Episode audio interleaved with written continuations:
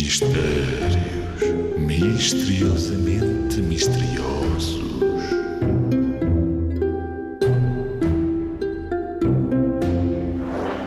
O que é que tem capa, mas não é o super-homem?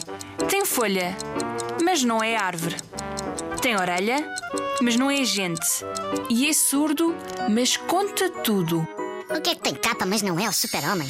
Então, só pode ser o super-homem com capa. Tem folha, mas não é árvore. Oh. É um livro.